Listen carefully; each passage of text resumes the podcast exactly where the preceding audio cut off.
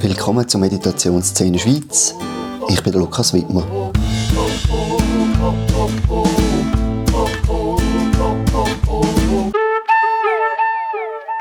Heute rede ich mit Barbara Hutz. Barbara ist 67. Sie ist seit 35 Jahren verheiratet und Mutter von einer 34-jährigen Tochter und Großmutter von zwei Enkelkindern. Sie ist Sozialpädagogin und hat im sozialpsychiatrischen Dienst geschafft. Sie hat eine systemtherapeutische Ausbildung gemacht und ist lange in der Kinder- und Jugendpsychiatrie tätig gewesen. Mit kleinen Kindern, jungen Frauen und viel mit Borderline-Themen. Und sie meditiert seit vielen Jahren. Barbara, vielen Dank, dass du da bist für das Gespräch. Mhm, gerne. 2018 sind wir beide im Sommer in Beatenberg auf einem, in einem Retreat gewesen. Und ich habe in diesem Retreat auf einmal gemerkt, dass so ein bisschen Unruhe ist. Ein Teilnehmer, der ist in einem Zimmer mit anderen am Reden gewesen, sehr unüblich für ein Schwiegerretreat. Ich habe auch gesehen, dass er irgendwie einmal wegläuft Richtung Busstation und wieder zurückkommt. Und irgendwie ist so etwas in der Luft gewesen, aber ich habe nicht recht gewusst, was. Und dann an einem Nachmittag, da hat eine Lehrerin gesagt, nach einer Meditation, sie hätte noch eine Ankündigung oder eine Nachricht, die sie uns mitteilen muss. Und zwar hat Barbara einen Hirnschlag gehabt und liegt im Spital. Wir wissen nicht viel mehr, aber die Situation ist kritisch. Und ich weiß noch, wie das so die tiefe Konzentration bei mir das angekommen ist. das hat mich getroffen wie ein Hammer. Ja, Barbara, das bist du, wo der Hirnschlag hat damals. Was ist da passiert? Ja, ich habe das noch gar nicht so aus der Außenperspektive gehört, merke ich jetzt. ja. Ich habe ähm, in diesem Retreat Nachricht bekommen, dass meiner Mutter sehr schlecht geht, also dass sie äh, zusammengefallen ist. Und meine Brüder und meine Schwägerinnen haben, müssen, ja, haben sich um sie gekümmert. Und ich habe gedacht, ich muss auch vorbei, ich kann das nicht einfach denen überlassen. Und bin total im Stress gewesen. und habe äh, mit meinem einen Bruder telefonieren, bin ein bisschen weg vom Haus und bin aufgeregt hatte schon Pack gehabt, zum Weggehen, habe auch schon äh, mit der Leitung geredet, dass ich gehen würde und noch nicht gewusst, ob ich wieder zurückkomme. Bin sehr angespannt und aufgeregt gewesen, wollte telefonieren und habe gemerkt, jetzt stimmt etwas nicht. Also ich hatte so einen Schmerz gehabt, zuerst in der Herzgegend und so ausgestrahlt gegen den Bauch. Ich dachte, was ist das, ein Herzinfarkt oder was ist das? Ich konnte zum Glück noch ins Zentrum anrufen und zum Glück dort jemand im Büro erreicht. Und Andrea ist mich gerade abholen. Also die gewusst, wo ich bin, hat mich gefragt, du, gehen wir zum Doktor oder soll ich dich da gerade ins Spital fahren? Ich habe gesagt, ich weiß es auch nicht, stimmt einfach etwas nicht. Also Andrea ist eine vom Hausteam? Genau, genau. Und sie hat entschieden, dass wir da zu Interlachen gerade ins Spital gehen. Und das habe ich noch mitbekommen und habe gedacht, ah, jetzt ist gut. Also ich habe nicht gewusst, dass ich der Medizin so vertraue, aber es war offenbar der Fall. Gewesen, dass ich das Gefühl hatte, ja, jetzt bin ich aufgehoben, die schauen jetzt. Und bin dann dort auf dem Schragen. Gewesen. Dort weiss ich ein Zeitchen nicht mehr so recht, was war. Ich bin da ins CT oder ins MRI, ich weiss nicht, CT wahrscheinlich geschoben worden. Und nachher mit dem Heli in die Insel spediert worden, auf Bern. Da setzen meine Erinnerungen zum Teil ein bisschen aus. Ich habe so einzelne Bilder noch. Ähm, habe dann erfahren, dass das ein Hirnschlag war, mit Hirnblutung. Und dass es auch relativ dramatisch war. Bin aber relativ geschützt auch durch das, was passiert ist. Ich war wirklich weg vom Fenster. Ja. Erst mit der Zeit habe ich dann gemerkt, dass die Hälfte von meinem Körper zuerst völlig angespannt ist, also so spastisch und sich mit der Zeit gar nicht mehr bewegen konnte. Also ich bin halbseitig gelähmt dann. Und ähm, ja. So rückblickend denke ich, die Situation ist eigentlich für meine Angehörigen fast schlimmer als für mich. Ich bin da wirklich weg gewesen. Ich weiß noch, die haben mich dauernd gefragt, äh, wissen sie, wo sie sind, wissen sie, äh, wie heißen sie und dann haben sie Geburtstag. Und ich habe gedacht, Kopf, die müssen doch das langsam wissen. Dabei ist es einfach darum gegangen, zu schauen, wie Aber du hast es immer gewusst? Ich, da, ich habe es immer gewusst, ja. Und habe einfach gedacht, hey, was soll das? ja. Und du hast auch immer können auf die Fragen Antwort ja, geben. Ja. Also, bist immer voll, kognitiv bist du immer kognitiv voll da. bin ich da gewesen. Ich habe einfach nicht alles mitbekommen, was passiert ist so rundum. Oder nur so flashweise. Dann bin ich relativ schnell dann auf Zürich ins Unispital äh, gefahren worden, aus kantonalen Gründen, Krankenkasse. Und von dort auch relativ schnell dann in eine frühe Reha auf Kilchberg. Und dort bin ich dann ein halbes Jahr geblieben. Also quasi von out of the blue, ein halbes Jahr weg vom Fenster.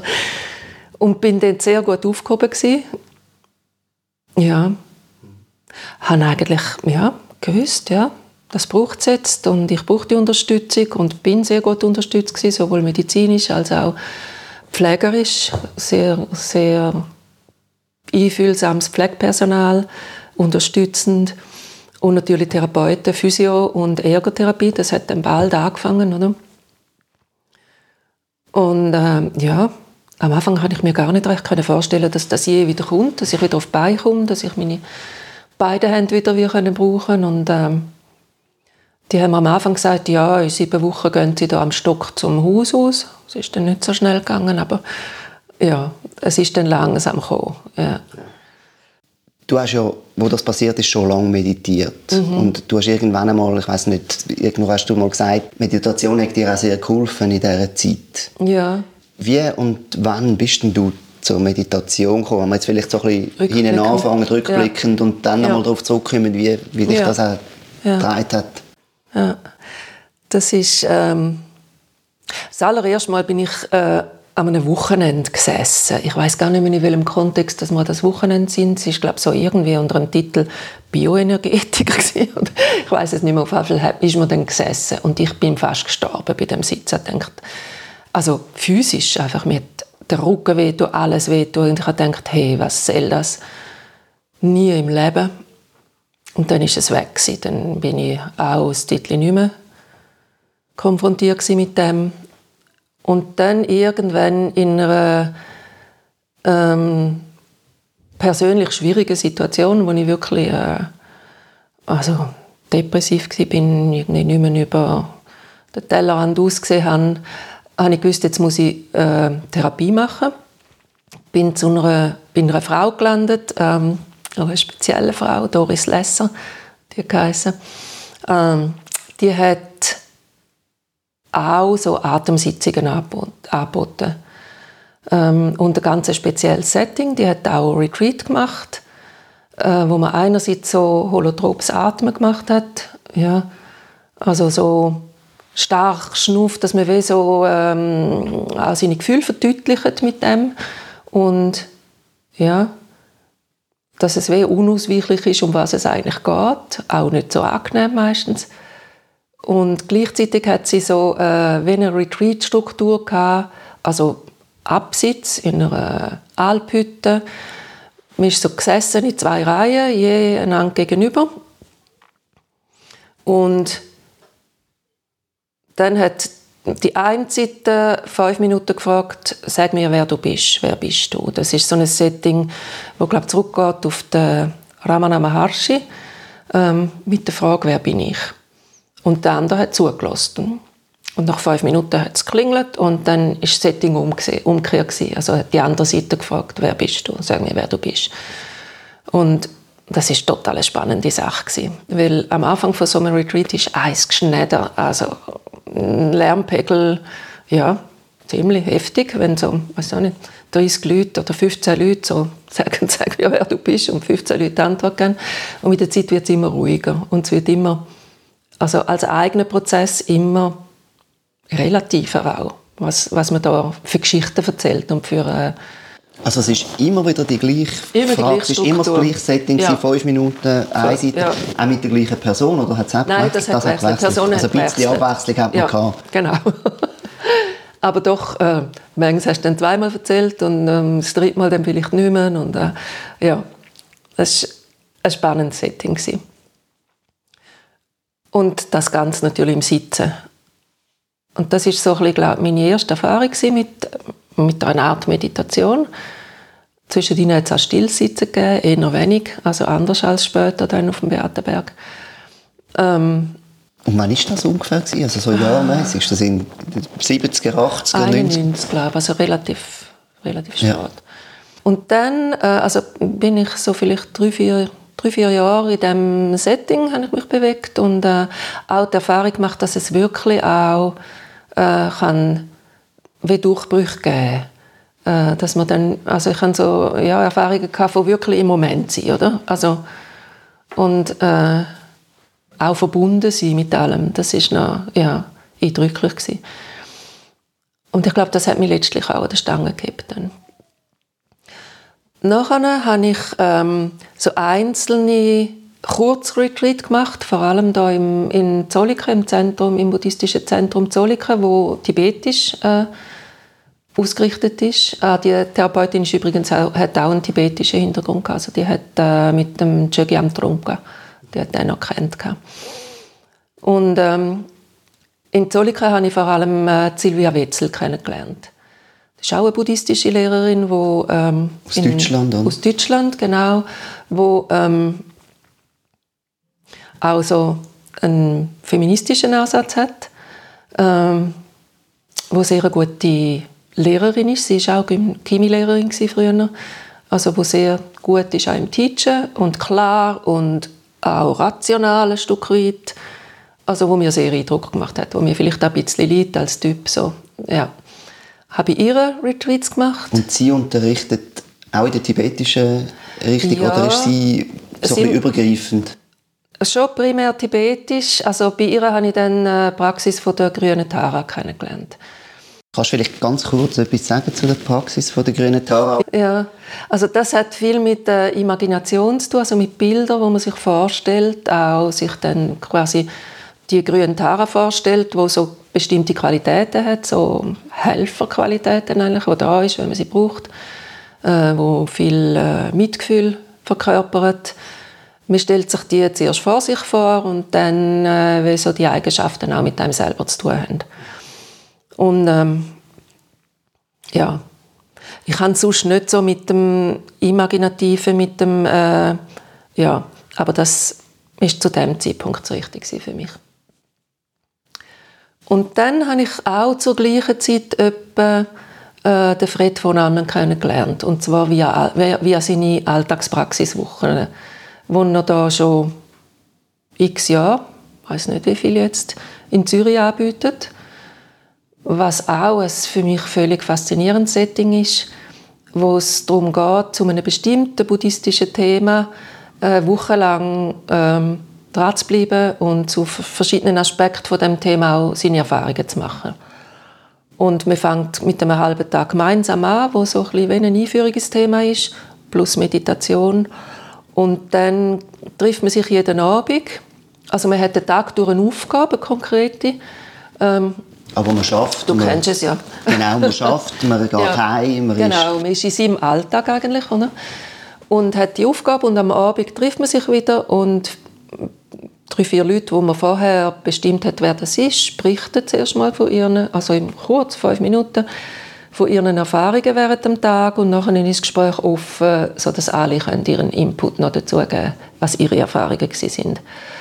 Und genau die Verknüpfung vom Alltag mit dem Praxisaspekt, die finde ich extrem wertvoll. Also, da bin ich jetzt auch dran geblieben, immer wenn der Fred da ist. Ja, sieht man mich auch dort, weil ich das einfach äh,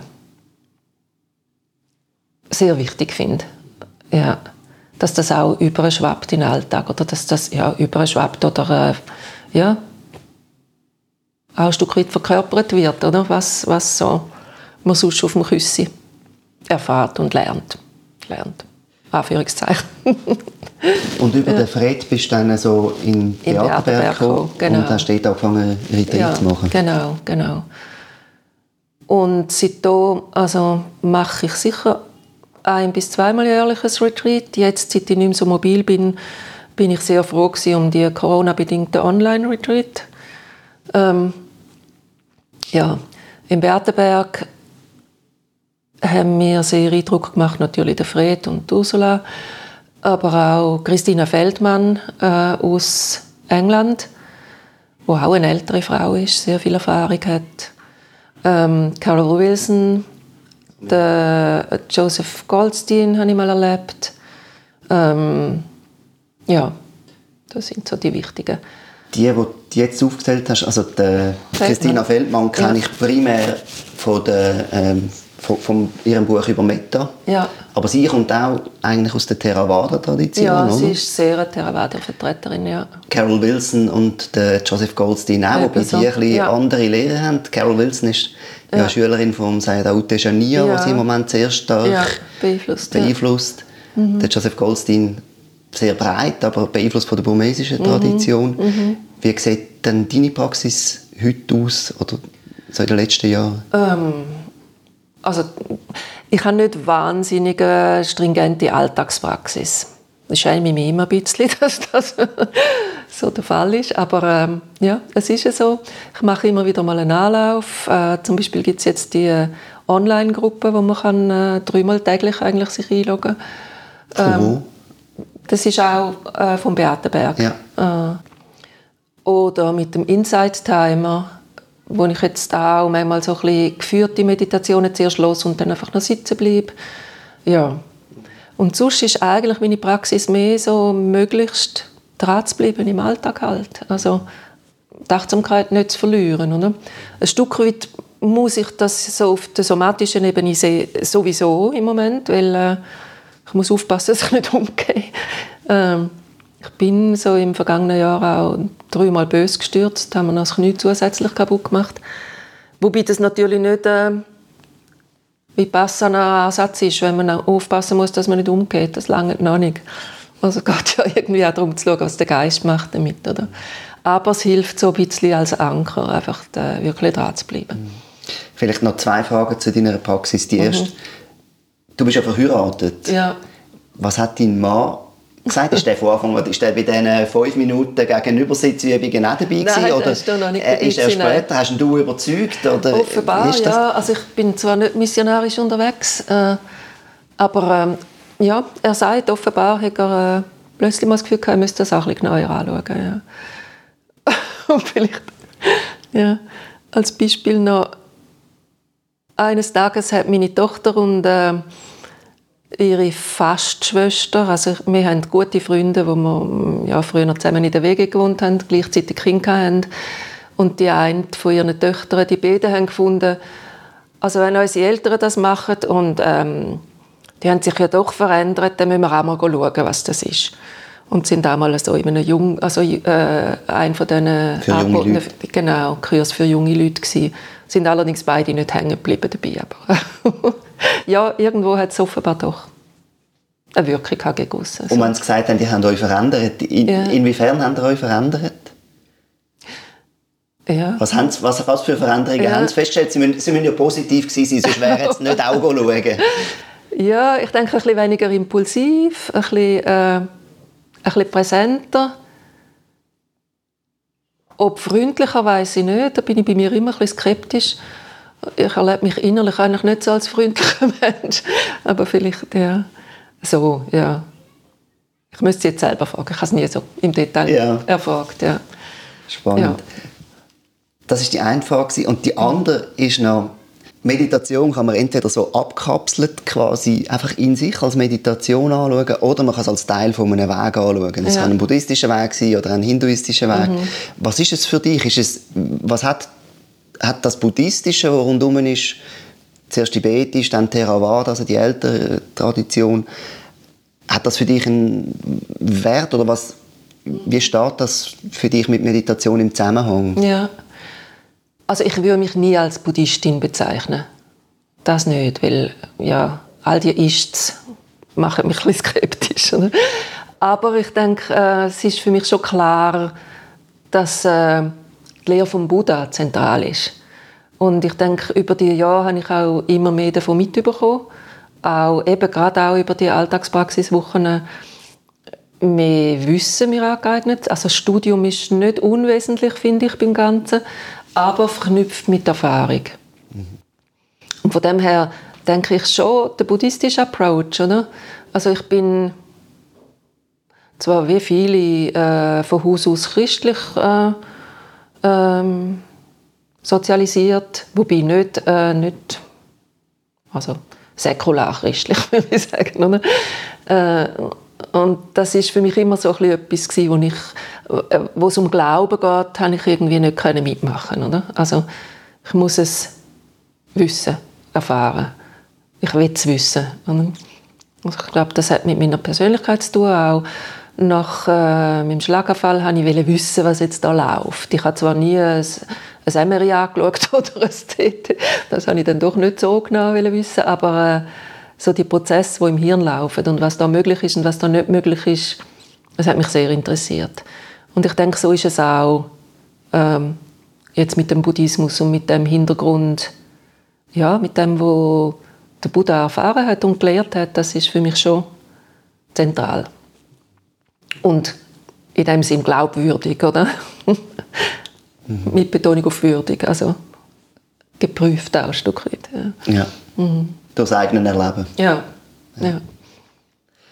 Ja, wenn wir jetzt vielleicht wieder auf 2018 zurückgehen, du hast gesagt, während der unmittelbaren Zeit bist du eigentlich kognitiv immer voll da gewesen, aber mhm. hast dann irgendwann gemerkt, du hast auf einer Seite Lähmungen. Mhm.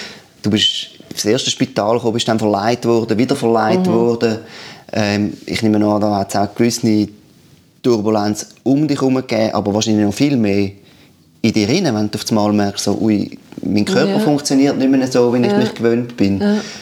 Wie hast du das erlebt und wie hat dir da allenfalls auch die Meditation oder der Buddhismus oder die Achtsamkeit mhm. können helfen?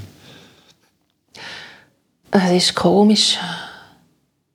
Auch wieder meine Tochter, die hat zum Teil gefunden, es sei ein bisschen spooky, wie wenig, dass ich äh also gut, sie ist Psychologin, ist vielleicht auch so ihre, Versi also ihre Sicht aufs Ganze, wie wenig das mich da mitnimmt. Aber es ist effektiv so gewesen, dass mich eigentlich, soll ich sagen, gar nicht so schockiert hat. Also schon ähm, mich nicht mehr können bewegen, aber gleichzeitig, ja nu, dann ist es so, oder? Also ja. Also du hast eigentlich vom ersten Moment an können, das, was man so sagt, das annehmen, ein Stück weit, ja. Ein Stück weit, ja. Also es hat schon Phasen gegeben, wo es mich umtrieben hat, wo ich nicht gut geschlafen habe und äh, studiert habe, wie geht das weiter und äh, ja, kommt das wirklich wieder, schaffe ich das oder schafft mein Körper das? Das hat es schon gegeben. Aber alles in allem war mein Fokus darauf und jetzt mache ich, was man kann, oder? Bist du das sowieso so ein Naturell, wo... Nein, eigentlich so. Also, ja, vielleicht geworden mit der Zeit. Vielleicht, ja, ich denke, es hat vielleicht schon mit dem Meditationsprozess zu tun, dass, dass mir das so gelungen ist, dass ich einfach weiß, das gibt oder? Es gibt, also ja, das ist ja ein Teil der buddhistischen Lehre, es gibt Alter, Kranken, Tod, es gibt Leiden, äh, wir leben nicht im Paradies. Wir haben zwar Momente, die wunderschön sind und wo wir auch geniessen können, aber ähm, das andere ist eine Tatsache und wir haben es nicht in der Hand. Wir haben es nicht in der Hand, oder? Also es sind Ursachen und Bedingungen, die dazu führen, oder? Und ich habe mich in dem Sinne auch nicht groß hinterfragt, warum passiert mir das? Mehr so, ja, warum mir nicht, oder? Das kann allen nicht passieren. Ich habe in dem Sinne eigentlich nicht Risikofaktoren gehabt, außer jetzt die Stresssituation, die extrem. Ja, und vielleicht vorher schon immer einen gewissen Stresspegel durch meine Arbeit, wo, ja, mich manchmal wirklich auch schlaflos hat, wenn ich mir Sorgen gemacht habe um einzelne Patienten. Aber äh, bis dahin handelbar, oder? Ja. Und in dem Sinne, ja, ich glaube, das Wissen, der Hintergrund hat schon geholfen, ja. Und zwar nicht so eins zu eins. Ich weiß jetzt, äh, das gibt's und es ist wie ein Stück inkorporiert gewesen. das ist ein blödes Wort, aber kommt mir jetzt in den Sinn so. Mhm. Mhm wie hat dein Umfeld auf, deine, auf dein gelassene Hinein reagiert? Also, ich kann mir vorstellen, mhm. dass man das ja dann fast nicht kann glauben oder fast noch glaubt, ja, die, die, die kommt es noch nicht so ganz mit über. Ja, ein Teil war vielleicht gewesen, dass ich es noch nicht so ganz mitbekommen oder? Also ich glaube, das ist nicht umsonst, dass man, ja, also nicht umsonst, es ist ja so, dass man nach so einem Hirnereignis auch ein Stück weit kaputt ist, oder? Also so äh, sehr erholungsbedürftig und äh, viel schlaft und müde und äh, ein bisschen neben den Schuhen. Das hat sicher auch geholfen. Und eben der andere Teil ist, dass äh, ein Teil gefunden hat, ist ein bisschen spooky. Mhm. Also, stimmt das wirklich? Und äh, mein Mann, der hat extrem, äh, der hat es extrem getroffen. Ich, ich sage mal, ihn hat es mehr getroffen als mich. Ne? Weil er einfach extrem Angst hatte, es geht nicht vorbei. Und es ist, ich bin wirklich, glaube ich, auch näher am Tod gewesen, das habe ich nicht gemerkt. Ne? Dort bin ich wirklich weg vom Fenster gewesen. Und auch heute noch ist das wie so eine, eine Diskrepanz manchmal zwischen uns, dass er sich sehr viel Sorgen macht und ich manchmal muss fast ein bisschen kämpfen darum, dass ich mein Zeug machen kann und äh, er mich das auch machen lässt, oder? Also gerade jetzt im letzten Jahr, als ich halt das paar Mal umgekehrt bin, und das ist dann nicht wie sonst umgekehrt. Ich bin dann auf den Kopf gekehrt zum Teil und der ist dann nicht lustig und hat dann Folgen. So. Du hast gesagt, also ich komme gerne nachher dann nochmal so auf, auf das zurück, wie es jetzt ist und auf die, die jüngere Vergangenheit. Du hast gesagt, du seist dann auf Zürich verleiht worden und dann sehr bald in die Reha gekommen. Mhm. Also, und sie hat gesagt, nach sieben Wochen seist, laufst du da wieder raus und es ist mhm. dann doch noch ein bisschen länger gegangen. Mhm. Also hat man da wirklich Prognosen gestellt und dir gesagt, es wird sich etwa so entwickeln? Oder schon ein Stück weit, ja. Also mir hat schon gesagt, du äh, wirst wieder können laufen im Stock. Oder? Und so ist es effektiv. Ähm, es ist Schritt für Schritt und langsam, langsam, langsam gegangen halt, oder? Und ich kann mich noch erinnern, das Stegenlaufen lernen, was das für ein Event war, oder? Wir waren eingeladen bei Freunden. Ich wusste, dort hat es ein Stegen von fünf Tritten. Ich muss dort raufkommen irgendwie. Und der Arbeiter hat das gepackt und gesagt, so, jetzt üben wir das, oder? Und ich dachte, was? Das geht nie. Und es ist gegangen. Ähm, Perspektive. Gleichzeitig äh, hat es natürlich auch eine, eine Neuropsychologin dort die mir auch gesagt hat, der Teil vom Hirn ist kaputt, oder?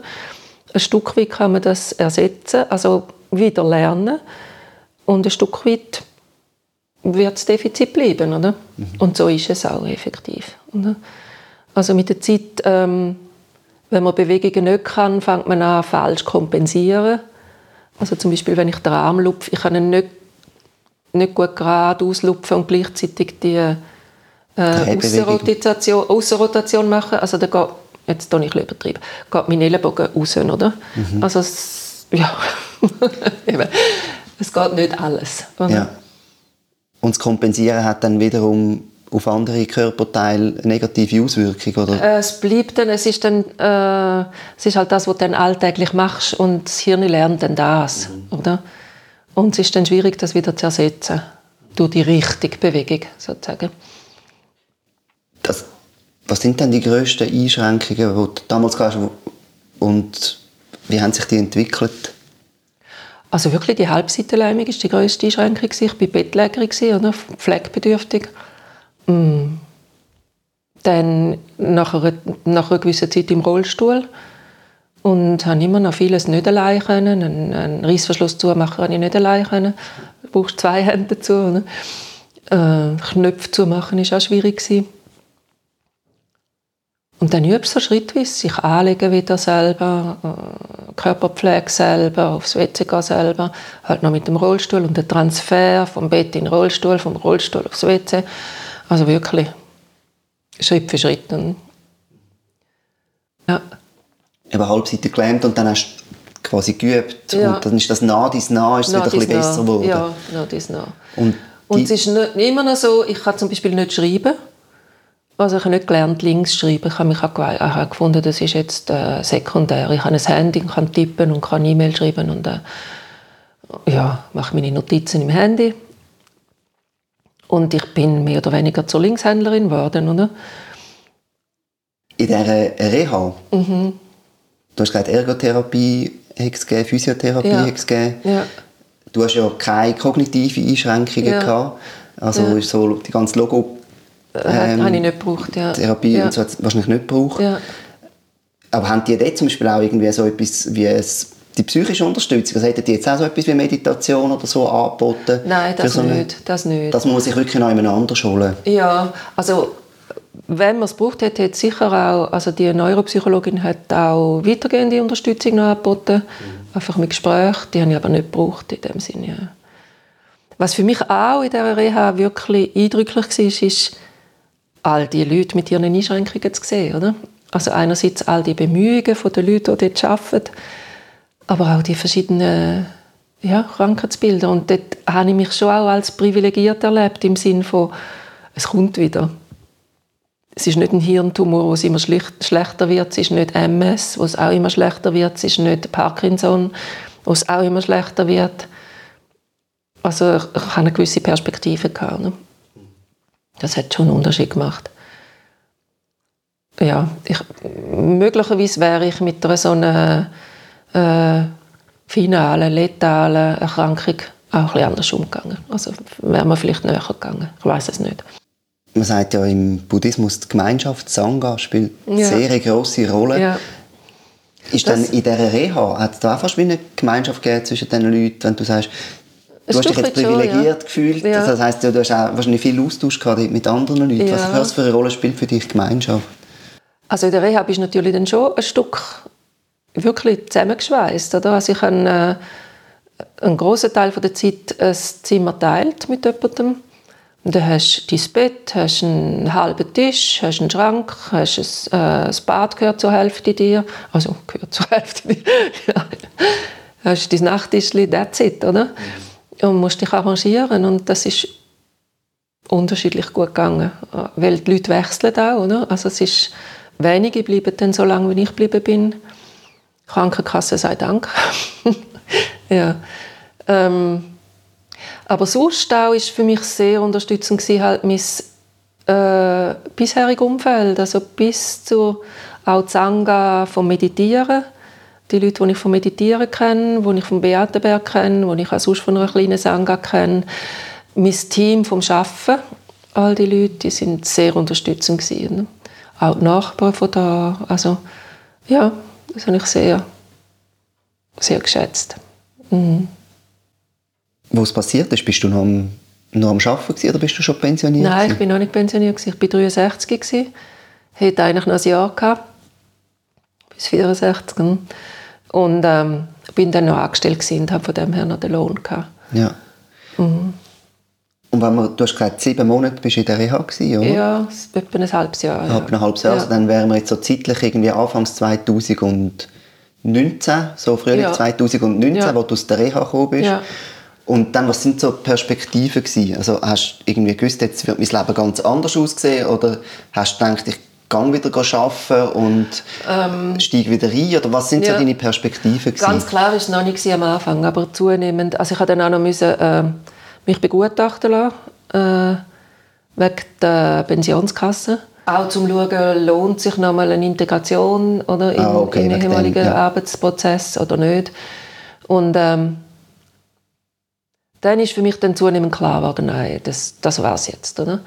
Und das ist schon ein bisschen, ähm, alles aufs Mal gewesen. Also einerseits weg vom Arbeiten, Pensionierung, äh, Corona ist dann noch gekommen. Äh, ja, sind ein bisschen viele Rückzüge aufs Mal also, ja.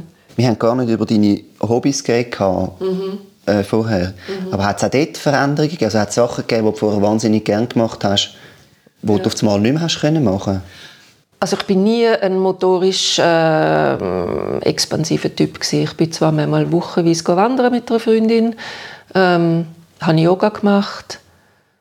Äh, ja, das ist alles natürlich nicht mehr möglich gewesen. Also jetzt laufe ich vielleicht einen Kilometer ohne Beschwerden und nach einer Pause wieder einen Kilometer zurück. Aber das, das ist es dann. Und das fehlt mir schon. Also da habe ich schon ein Stück auch Abschied nehmen. Oder? Also wenn ich jetzt Postkarten bekomme von irgendwo, denke ich mir schon, oh, mm, schön gewesen. Mhm. Oder auch Schwimmen. Also so unbeschwert in den See gehen. Wir sind ja dann näher am See.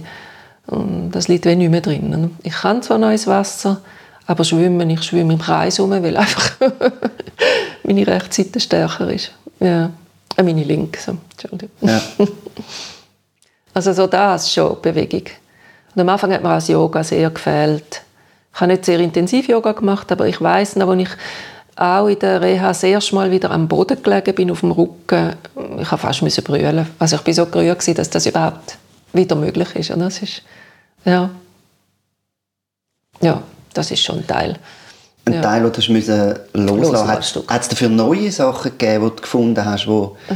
das kompensieren oder die dich äh, Ja. sonst erfüllen? Ich habe viel mehr Zeit heute zum Lesen. Ich lese sehr gerne und viel, inklusive äh, Zeitungen, also so Tageszeitungen und Wochenzeitungen habe ich früher noch nie groß Zeit gehabt oder nur so zum Überfliegen. Das genieße ich sehr, Zeit zu haben dafür. Auch mehr Zeit haben, eben Enkel jetzt, das ist natürlich auch schön. Nochmal so mitzuerleben, wie Kinder sich entwickeln und äh, was da alles läuft. Oder? Ist ja gerade auch vom Hirn her extrem, was in den ersten Jahren da läuft. Ein Lernprozess. Und gleichzeitig auch ähm, mit zu sehen, wie viel Bahnung da schon läuft. Oder? Also so, ja, hat zwei Seiten. Es ist einerseits eine Freude und andererseits ist es auch ein Verlust, also wie, wie fest wir schon definieren, wie, wie das Leben läuft. also in dem, was wir vermitteln, die Kinder. Ich weiß nicht, ob es verständlich ist, was ich meine. Also Bahnung meinst du, die Leute schon in eine bestimmte Bahn lenken? Ja, oder was jetzt wichtig ist, oder äh, äh, Geschichten erzählen. Ja. Wa- Was vermittle ich da eigentlich damit? Oder? Also, ich mache es total gern und äh, es wird auch gern gelesen, das schon. Aber gleichzeitig ist es wie so, ja, eine Einschränkung halt von den Möglichkeiten.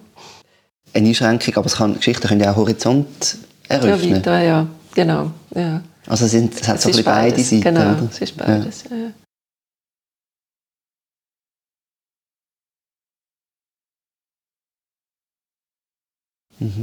Das ist früher, wenn du arbeitstätig bist und Familie hast, so, ja, hast schon geht's durchs Leben. Du hast vorher gesagt, du bist zwei oder dreimal gestürzt äh, Mhm. im letzten Jahr. Was sind denn deine, deine grössten Herausforderungen jetzt seit dem, seit dem Schlaganfall?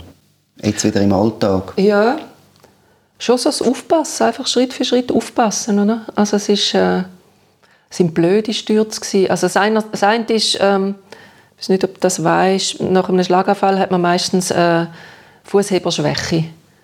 Also weil was am weitesten weg ist vom Kopf, ist am schwierigsten zu wieder trainieren. Und damit man gut kann laufen, muss der Fuß sich Abholen, heben können. ja. Und ähm, vor allem ähm, also es gibt ja zwei Bewegungen. Es gibt Supination und es gibt Pronation. Also nach innen oder nach außen? Genau, genau. Und Supination ist eigentlich die ähm, Bewegung, die automatisch geht. Also nach einem Schlaganfall hat der Körper Tendenz, sich zusammenzuziehen. Oder? Und auch im Fuß. Und das wieder ähm, so zu machen, dass der Fuß Pron, äh, in Pronation geht. Also die Aussenseite kann lupfen im Vergleich zur Innenseite. Also ist, das Gangbild ist ja ganz etwas Komplexes, oder? Das ist am schwierigsten zu trainieren. Und das kann ich wenig ansteuern. Und darum brauche ich einen Fußheber, also so eine Fahrrichtung, wo der Fuß lupft. Und das heißt aber gleichzeitig, der Fuß ist nicht mehr frei in der Bewegung, oder? Also ist dort steif, fixiert quasi. Und das heißt auch, dass du einfacher stolper ist, als, als du gewöhnt bist, oder? Hängen bleibst mit dem Fuß quasi und dann umgehst. So. Das sind jetzt so Details. Aber das ist so, das ist so ein bisschen das, was am, was am Herausforderung ist. schwierigsten macht, Ja. die grösste Ja. Herausforderung. Ja. Und das andere ist das Tempo, das ich musste drosseln. Ich bin eigentlich äh, ein schneller Mensch. Wie man sagt, Sven sagt heute noch einmal, du bist immer noch schneller als ich. Im Kopf mindestens. ja. Und da bin ich ganz am Bremst, oder? Ja. Also einfach physisch, motorisch und äh, ja, Geduld ist so äh, das große Lernfeld für mich. Aber du hast gesagt, unmittelbar, wo es passiert ist, du hast eigentlich nie gesagt, warum ich oder äh, ja, das quasi abgelehnt, weil Ja. auch durch die ganze Praxis dir äh, Krankheit, Alter und Tod irgendwie äh, Mhm. bewusst sind, dass das äh, Teil, Teil vom Leben ist.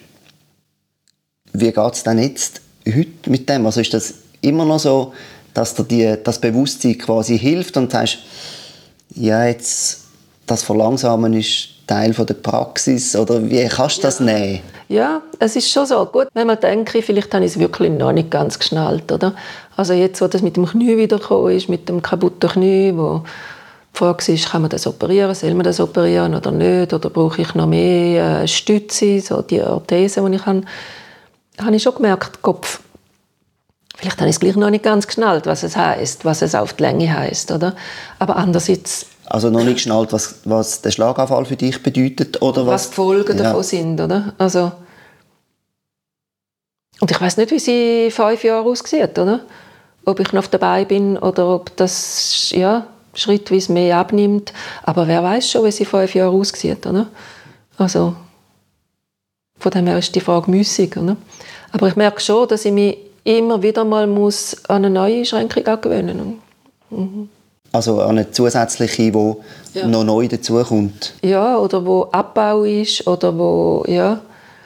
Also ich merke jetzt auch, ich bin jetzt eigentlich seit der stationären Geschichte auch immer weiterhin in äh, Physiotherapie und in Ergotherapie gewesen. Und jetzt läuft das langsam aus, was auch gut ist. Also was ich noch weiterhin wird müssen, ist Krafttraining machen. Ähm, und das Ziel ist aber jetzt, zu schauen, dass es nicht automatisch wieder abbaut, oder? Also in Richtung äh, eben falsche Kompensation geht. Also dass ich den, den Level wie kann behalten Und da muss ich etwas tun dafür, oder? Mm. ja. Das heißt, du musst selber weiter trainieren? Ja, genau. Ja. Und das ist zugegebenermaßen etwas, was mir nicht ganz leicht fällt. Ja. Also so Disziplin zu haben dafür. So wenn du meditierst und dein Mann auch meditiert, habe ich mich gefragt, bei vielen Meditationen schaut man ja sehr genau an, was vorgeht. Sei es auf den mhm. Atem, sei es mhm. auf die Umgebung oder natürlich auch auf den Körper. Mhm. Hat das irgendwie geholfen, auch eine gemeinsame Sprache zu finden, zu beschreiben, was, was dein Erleben ist? Ja, was ich merke, ist, also abgesehen vom rein physischen, wo im Körper läuft, ich merke schneller, also wie Signal vom Körper, auch in Bezug auf emotionale Geschichten, kann ich schneller realisieren als früher. Also ich kann es vielleicht nicht immer benennen, aber ich merke, oh, da zieht sich zusammen. Achtung, oder? Also jetzt musst du schauen, was, was das ist eigentlich und was, was du jetzt machst damit. Oder? Also da zieht sich im Körper zusammen, da ist ja. etwas im Geist. Genau, genau. Also die Verbindung ist wie greifbarer. Kommt vielleicht noch dazu, dass das letzte längere Retreat, auch so über ein halbes Jahr, das ich online gemacht habe, ist der Approach vom Bhikkhu Analayo, wo ja ganz fest auch von dem ausgeht, dass die körperlichen Sensationen wie permanent da sind eigentlich und äh, Basis sind. Also das ist auch bei der Atemmeditation natürlich so. Aber es ist für mich wie greifbarer, klarer geworden, dass es so ist, oder? Genau, der Bhikkhu Analayo so wie ich ihn verstanden habe, sagt ja, das ist so wie die Basis, die eigentlich immer sollte da genau. sein und alles andere baut dann genau, auf dieser Körperwahrnehmung Genau, auf. genau, ja. Und das ist für mich schon greifbarer geworden. Also ich weiß jetzt nicht wegen dem Schlaganfall, das würde jetzt nicht einfach wegen dem Prozess, der sich da läuft, oder? ja. ja, vielleicht nicht wegen, aber vielleicht gut Als für... Folge von, ja. ja. ja. Und die Mann und du meditieren ihr dann auch zusammen? Eigentlich nicht, nein. Eigentlich nicht. Also wir gehen mehrmals zusammen an Retreat, aber ähm, nein, macht eigentlich jeder für sich. Macht jeder für sich. ja. Aber ihr habt da in dem Dorf, wo du wohnst, eine Sangha, oder? Also im Nachbardorf, ja. Im Zwei Dörfer weiter, ja. Eine wo kleine schon, Sangha, ja. Aber aber schon recht lange existiert, oder? Ja, sind jetzt doch schon ein paar Jahre, genau. Ja. Ja.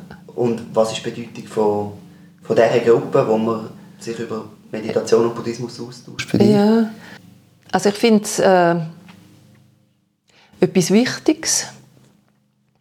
Und ich habe gemerkt, das ist vielleicht mit ein Teil von der Motivation, warum ich jetzt da ja gesagt habe, gell? dass ähm, Sangha ist für mich immer etwas, also das ist auch so ein Gedanke von der Silvia Wetzel, ist etwas Horizontales, aber auch etwas Vertikales. Im Sinne von, man ist mit Gleichgesinnten zusammen, also man hat eine gemeinsame Sprache, äh, gemeinsamen Hintergrund. Man erforscht Sachen irgendwie gemeinsam. Und gleichzeitig gibt es aber auch die Linie von denen, die erfahrener sind und denen, die äh, neuer anfangen, oder? Das wäre die, die vertikale. Linie. Ja, also im Sinne von, ja, vielleicht das, was du mit dem Podcast jetzt beabsichtigst, oder? Dass man auch kann Sachen weitergeben kann. Und äh, ja, ich bin sonst nicht so ein äh, belehrender Typ, oder ich weiß auch nicht, wie ich es sagen soll. Aber äh, ich finde, das ist schon ein Aspekt, ja, dass man äh, ja, sein Wissen oder seine Erfahrung auch ein Stück weit teilt. Oder? Ja, wenn du jetzt vorher schaust, du hast äh, vorher auch noch ein paar Bücher weggeräumt von deinen Grosskindern, die einmal zu Besuch sind. Wie siehst du so die nächste Zeit für dich? Was sind deine, deine Wünsche, ja. deine, ja, also was so dein Entwurf? auch in letzter Zeit ein bisschen aufgekommen ist, ich möchte wieder, äh, äh, soll ich sagen, äh, so ein blödes Schlagwort, etwas Sinnvolles machen. Äh, bin so ein bisschen auf der Suche und habe so kleine Sachen, die ich jetzt angefangen habe. Also das eine ist, dass ich mich äh, für Konzernverantwortungsinitiativen seinerzeit recht engagiert habe, auch hier im Dorf. Und jetzt gibt es ja noch mal eine Petition, dass ich da auch noch mal eingestiegen bin. Ich bin sonst nicht ein politisch aktiver Mensch, aber äh, das ist mir jetzt ein Anliegen. Oder immer noch. Dann äh, habe ich probiert, ähm, da bei uns in der Schule, die in der Nähe ist, wo für mich auch erreichbar wäre, so physisch, ähm, zu schauen, ob ich da Aufgabenhilfe oder irgendwie oder mit äh, Ausländerkind einsteigen kann. Ich habe aber ein bisschen Abfuhr bekommen, im Sinne von, ja, ist so ein, ein formalistisches Nein gekommen. Also, wir sind abdeckt, wir haben, wenn schon, zu wenig Lehrpersonen. Ähm, Klassenassistenzen haben wir schon und Hausaufgaben ist die Sache der Eltern bei uns. Ja. Jetzt gibt es aber in der Siedlung, äh, habe ich jetzt mit einem Kind Kontakt, äh, zufälligerweise ein tibetisches Kind, das erst seit drei Jahren da ist, bis sein Vater, der schon länger da ist und jetzt mit der Mutter da ist und mit dem mache ich jetzt ein bisschen Deutsch, Hausaufgaben, ein bisschen Franz, wobei der noch muss Französisch lernen leuchtet mir nicht ganz ein, äh, weil der kann, ja, Tibetisch und ein Hindi und Englisch und Schweizerdeutsch und Deutsch. Aber es ist jetzt nun einmal so. das Schulsystem nicht so flexibel. Ja. Und dann hat ähm, die Frau von einem früheren Kollegen von mir so ein äh, Projekt angefangen, das heißt «Mein Ohr für dich», einfach mal reden. Das ist eine Telefonnummer, äh, so ein analog zum äh, Sorgentelefon, aber nicht deklariert für Sorgen, sondern ähm, eigentlich auch aus der Corona-Zeit herausgekommen, wo beim Lockdown äh, die, die ältere Leute versorgt haben, gemerkt haben, dass auch ganz viel ähm, Bedürfnis nach Reden da ist bei denen.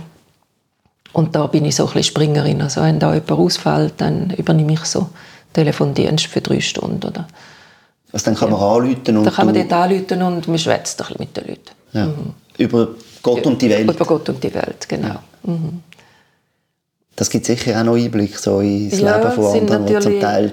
häufig dann auch wirklich psychisch beeinträchtigte Leute, die sehr einsam sind, viel allein sind und äh, ja, wo es dann auch darum geht, wo man das nicht ganz kann ausblenden kann, aber doch auch probieren kann, äh, wieder so ein bisschen auf den Alltagsschiene zu kommen. Häufig sagt man ja bei so Schicksalsschläge im Nachhinein, ja, es ist doch für etwas gut gewesen. Mhm. Es ist nicht für nichts gewesen. Man wünscht es niemandem. Ja. Und doch sagt, ein bisschen Harzberg innerlich. Aber. Ja, ja, eben. Also ich finde auch ja. so, uh, uh, so. Ja, ja. Aber, ja.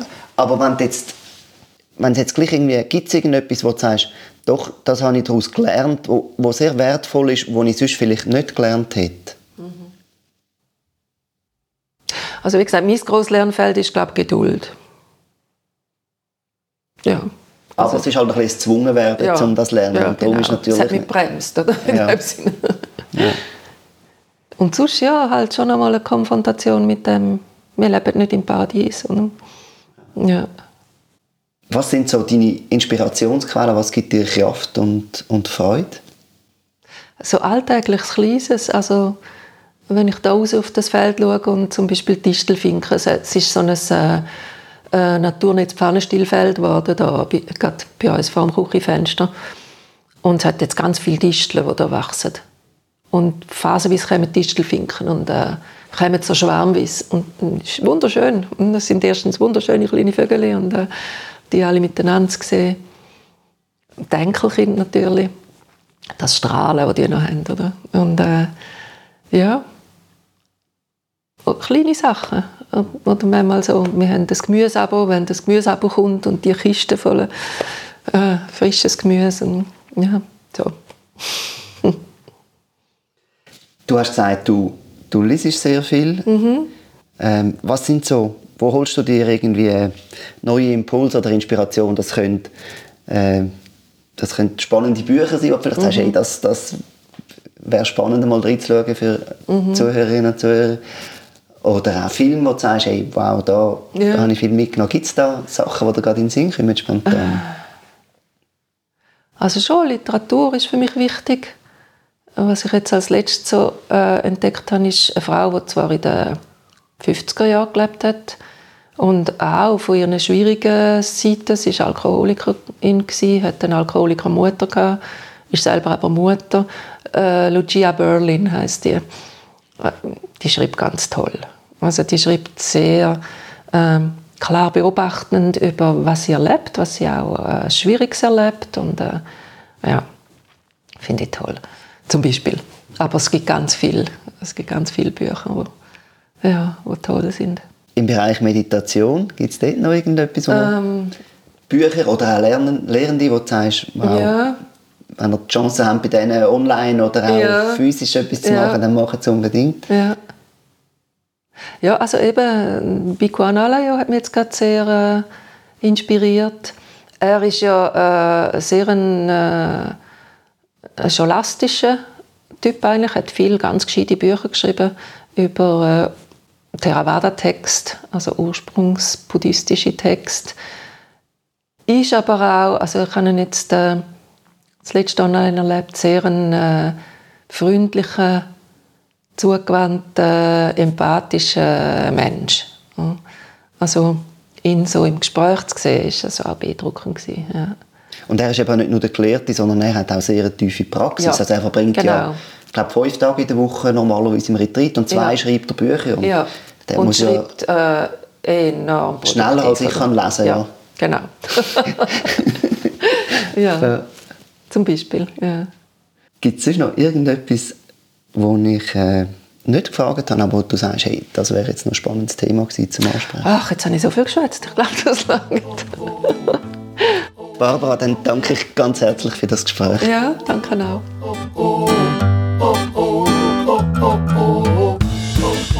Das war Meditationsszene Schweiz, ein Podcast von Lukas Wittmer. Es würde mich freuen, wenn du das nächste Mal wieder dabei bist, dann mit jemandem, der Meditation nicht nur praktiziert, sondern auch schon seit Jahren unterrichtet. Und ebenfalls würde es mich freuen, wenn du auf der Plattform, wo du den Podcast abonierst, eine Sternebewertung hinterlässt. Das hilft, dass der Podcast besser gefunden wird. Vielen Dank und bis zum nächsten Mal.